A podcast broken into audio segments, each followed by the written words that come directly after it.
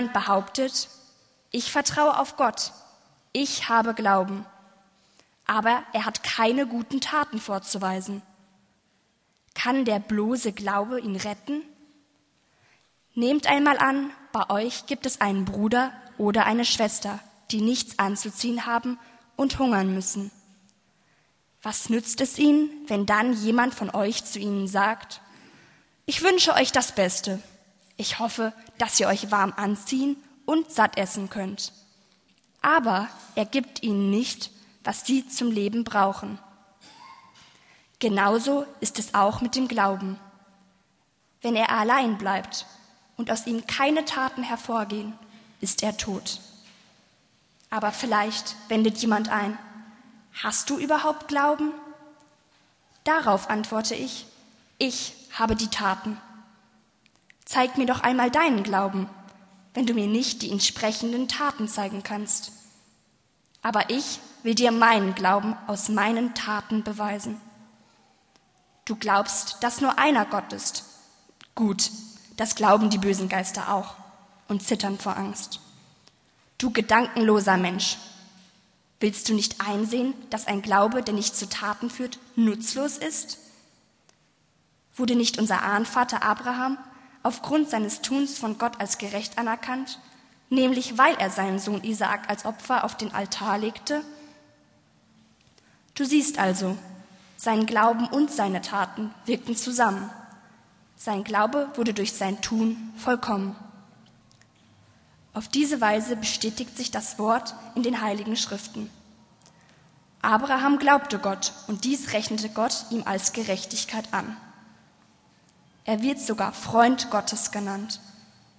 Ihr seht also, dass ein Mensch aufgrund seiner Taten von Gott als gerecht anerkannt wird und nicht schon durch bloße Glauben. War es nicht ebenso bei der Hure Rahab? Auch sie wurde doch aufgrund ihrer Taten als gerecht anerkannt, weil sie die Kundschafter bei sich aufnahm und auf einem geheimen Fluchtweg aus der Stadt entkommen ließ. Genauso wie der menschliche Leib ohne den Lebensgeist tot ist, so ist auch der Glaube ohne entsprechende Taten tot.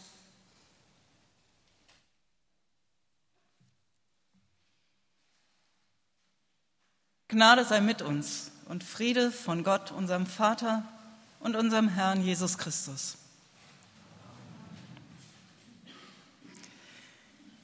Wie geht es Ihnen, wenn Sie die Lesungen von heute hören?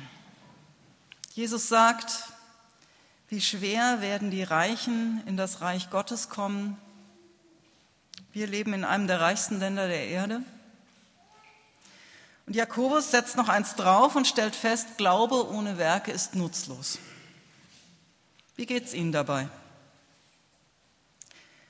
Verunsichern Sie solche Sätze oder haben Sie eher das Gefühl, endlich sagt mal jemand, dass man als Christ auch was tun muss? Aber wir haben doch im Konfirmandenunterricht gelernt, dass Gott uns unabhängig von unseren Taten liebt und annimmt. Das ist doch der Kern des Evangeliums. Hängt jetzt unser Heil doch davon ab, wie wir zum Beispiel mit den Armen umgehen. Jakobus schreibt in der Luther-Übersetzung, so seht ihr nun, dass der Mensch durch Werke gerecht wird, nicht durch Glauben allein. Und auf der anderen Seite Paulus im Römerbrief, der Mensch wird gerecht ohne die Werke des Gesetzes, allein durch den Glauben. Also war es nun Paulus oder Jakobus? Oder vielleicht werden ja die Evangelischen durch den Glauben gerecht und die Katholiken durch gute Werke. Kann ja auch sein. Was machen wir mit diesem Widerspruch? Ich denke, wir kommen Jakobus durch die Beispiele auf die Spur, die er im Text verwendet. Sein erstes Beispiel ist eine eher alltägliche Situation aus dem Gemeindeleben. Sein zweites Beispiel ist Abraham, der seinen Sohn opfern will. Und sein drittes Beispiel ist die Prostituierte Rahab, die den israelitischen Kundschaftern hilft. Schauen wir uns die drei Beispiele einmal genauer an. Das erste Beispiel, ich übertrage es jetzt mal in die Gegenwart. Zwei Frauen kommen nach dem Gottesdienst ins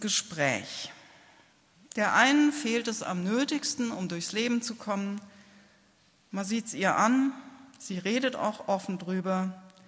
Die Kleidung ist abgetragen, ist kein Geld da für eine ordentliche warme Jacke.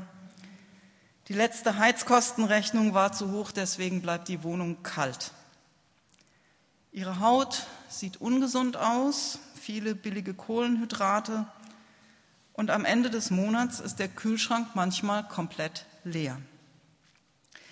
Und in dieser Situation, wo die Not wirklich mit Händen zu greifen ist, sagt die Gesprächspartnerin zum Abschied ganz locker, Schönen Sonntag dir, guten Appetit beim Mittagessen. Es ist ja so ein ungemütliches Wetter heute. Da freut man sich doch, nach Hause ins Warme zu kommen. Tschüss und Gottes Segen für die Woche. Dreht sich um und geht. Die andere steht natürlich da, wie vom Donner gerührt. Hat die irgendetwas von dem verstanden, was ich gerade gesagt habe? Hat die mir irgendwie zugehört? Ich brauche was zu essen, ich brauche was anzuziehen, Schönen Sonntag, Gottes Segen, was redet die denn da? Genau das ist der Punkt. Das ganze Gespräch war komplett für die Katz. Es hat eigentlich gar nicht stattgefunden. Da, wo es für die eine existenziell wurde, da hat die andere überhaupt nicht hingehört, es einfach nicht an sich herankommen lassen. Nur deswegen kann sie jetzt frommes Zeug daher schwätzen, ohne irgendetwas davon wirklich zu meinen. Es ist keine Beziehung entstanden, die den Namen verdient.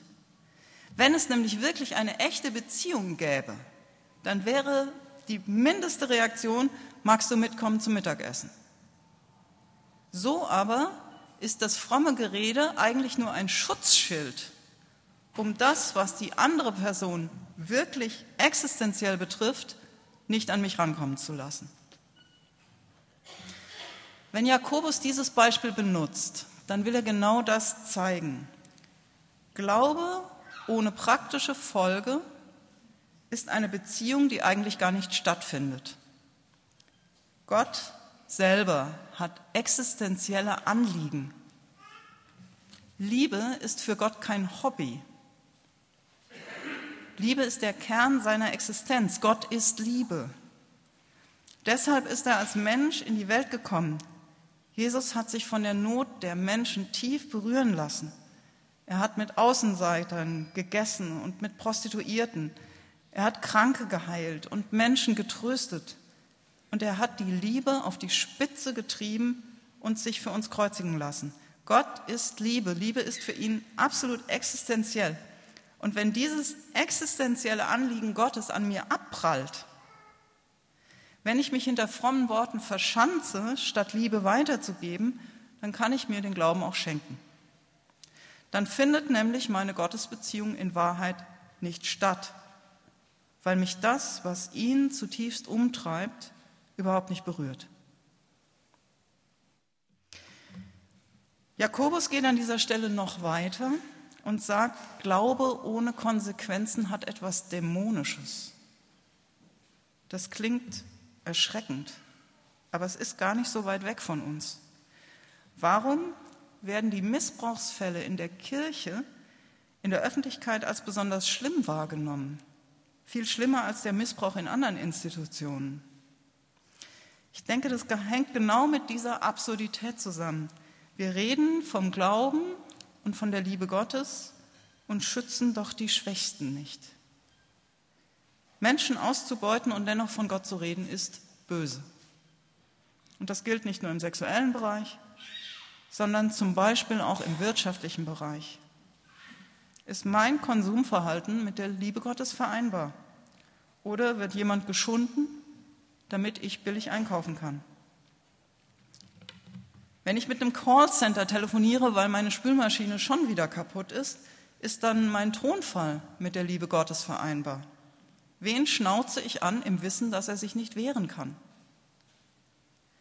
Das sind wichtige und konkrete Fragen, bei denen es nicht um meine Nettigkeit, sondern um meinen Glauben geht. Das zweite Beispiel, das Jakobus benutzt, ist die Geschichte von Abraham, die in 1. Mose Kapitel 22 erzählt wird. Abraham will seinen Sohn Isaak töten und opfern, weil Gott es von ihm verlangt. Es kommt nicht dazu.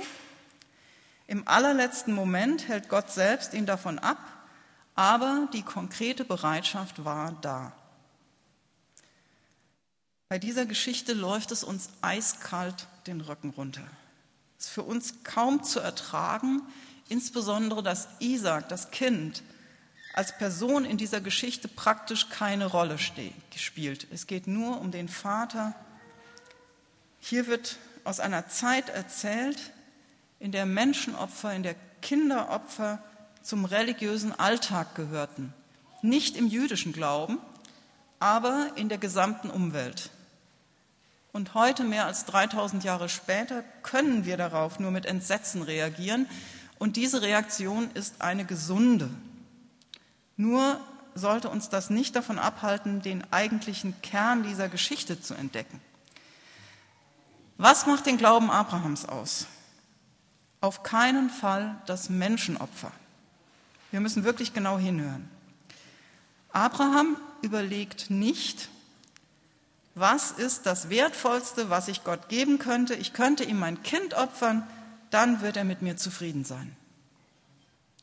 Stattdessen hört Abraham eine Anweisung, die er als Anweisung Gottes wahrnimmt und gehorcht, auch wenn ihm das zutiefst widerstrebt.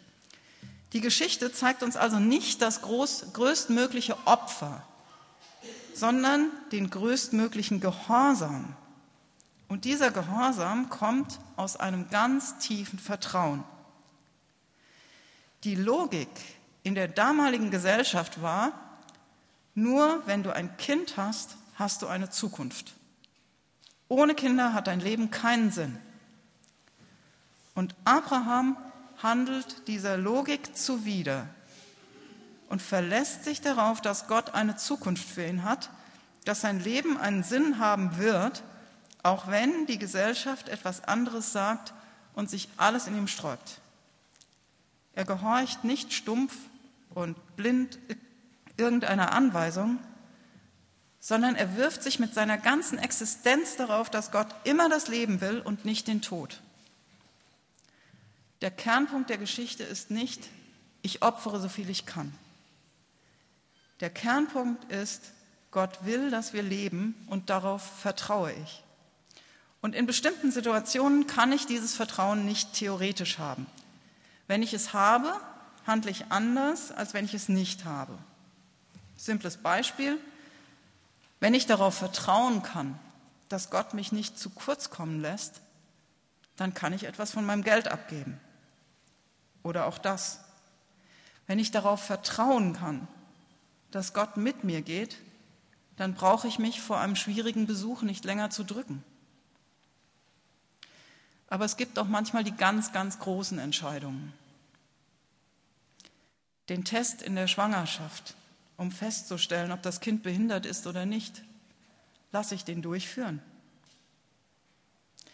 Was heißt es in dieser Situation konkret, dass Gott unser Leben will und nicht unseren Tod? Kann ich Gott für meine Zukunft und die Zukunft meiner Familie vertrauen? Oder hat mein Leben noch einen Sinn, wenn ich alt und krank und lästig für meine Angehörigen bin? Sollte ich mich da nicht vielleicht lieber freiwillig opfern? Oder kann ich mich dann auch noch darauf verlassen, dass ich in Gottes Augen wertvoll bin? Abraham vertraut auf Gott und deswegen handelt er gegen den gesellschaftlichen Druck, gegen die allgemeine Logik. Und Jakobus sagt uns mit diesem Beispiel, theoretisches Gottvertrauen bringt euch nicht weiter. Handelt nach dem, was ihr glaubt. Und wenn wir handeln, dann wächst aus unseren Erfahrungen mit Gott auch neues Vertrauen. Das dritte Beispiel, das Jakobus anführt, ist die Prostituierte Rahab. Rahab war die Inhaberin eines Bordells in der Stadt Jericho und eines Tages kamen zwei neue Kunden zu ihr. Sie gehörten zu einer großen Menge von Menschen, die aus Ägypten durch die Wüste geflohen waren und die nun an der Grenze darauf warteten, ins Land zu kommen und sich eine neue Existenz aufzubauen. Und Rahab solidarisiert sich mit ihnen, versteckt sie und belügt die städtischen Behörden, weil sie erkennt, dass Gott auf der Seite dieser Flüchtlinge und Eindringlinge ist. Was sie übrigens nicht tut, sie hört nicht auf, als Prostituierte zu arbeiten. Ihr Lebenswandel ist so unmoralisch wie eh und je. Und trotzdem ist sie für Jakobus ein Beispiel des Glaubens, weil sie ihre innerste Überzeugung in die Tat umsetzt, weil sie Menschen rettet. Spätestens an dieser Stelle sehen wir, dass Paulus und Jakobus sich eigentlich nicht widersprechen. Wir würden vielleicht zu Rahab sagen, bring du erstmal deine Sexualethik auf die Reihe und danach können wir bei dir ernsthaft von Glauben reden. Paulus aber sagt, wir werden nicht gerecht durch die Werke des Gesetzes. Gott nimmt uns an, auch wenn unser Leben nicht seinen Geboten entspricht. Das sieht Jakobus genauso, sonst würde er nicht ausgerechnet Rahab als Beispiel wählen. Bei Jakobus geht es nicht darum, ob Gott uns annimmt oder nicht. Es geht darum, dass unser Glaube nicht nur theoretisch bleibt. Jakobus ermutigt uns, handelt ganz konkret aus dem Vertrauen heraus, dass Gott euch und alle Menschen liebt. Und der Friede Gottes, der höher ist als alle Vernunft, der bewahre unsere Herzen und Sinne in Christus Jesus.